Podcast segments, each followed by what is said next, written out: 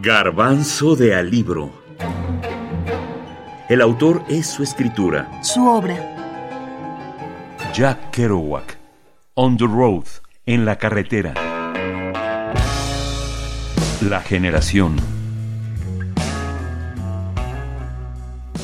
Algunos historiadores hablan de más de 50 personajes o nombres de la generación Beat, los Beatniks.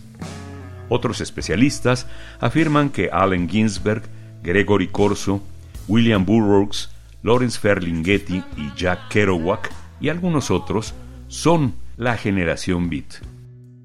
Uno de sus inicios fue en 1955, cuando seis poetas aparecieron en público para leer sus poemas en la Galería Six, seis poetas en la Galería 6 de San Francisco, California.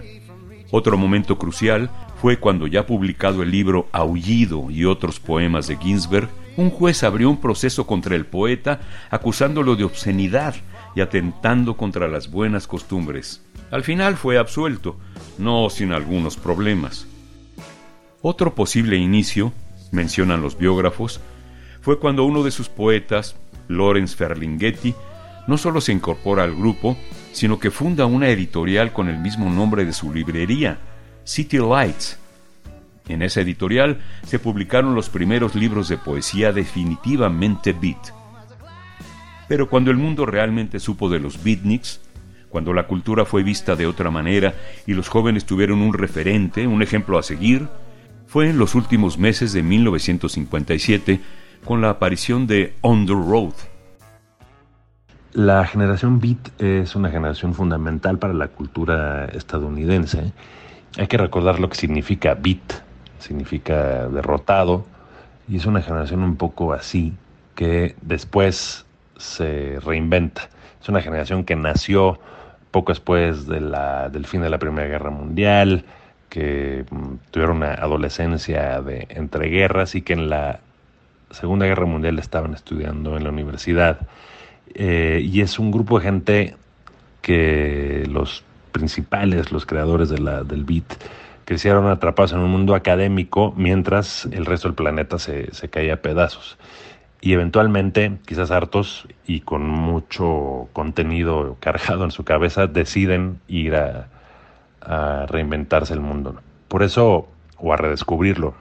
Por eso yo creo que On the Road, eh, en el camino de Kerouac, es tan importante. Es como el manifiesto de la generación beat, de alguna manera, porque es una novela en la que se redescubre Estados Unidos y, Estados Unidos voltea a verse a sí mismo desde lo más recóndito.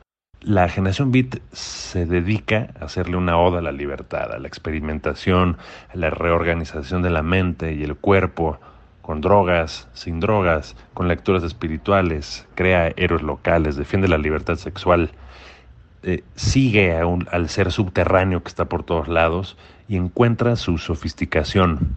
Es una generación en la que confluían muchas formas de expresión y, y, las atraían en términos literarios, místicos, musicales. El jazz, por ejemplo, era muy importante para la generación beat, un jazz reflexivo, de autoconsciente. Fue una generación completamente contracultural que se despeinó, que le cambió el rostro por completo a Estados Unidos y que marcaría una pauta expresiva para las siguientes generaciones. Precede a los hippies, al rap. La generación beat abrazó, por ejemplo, la poesía hablada, el spoken word o poesía jazz, como le llaman algunos, donde se lea con ritmo, en voz alta y con respiración, a veces con música, pero siempre en un plan performativo. Emiliano Becerril, editor y escritor.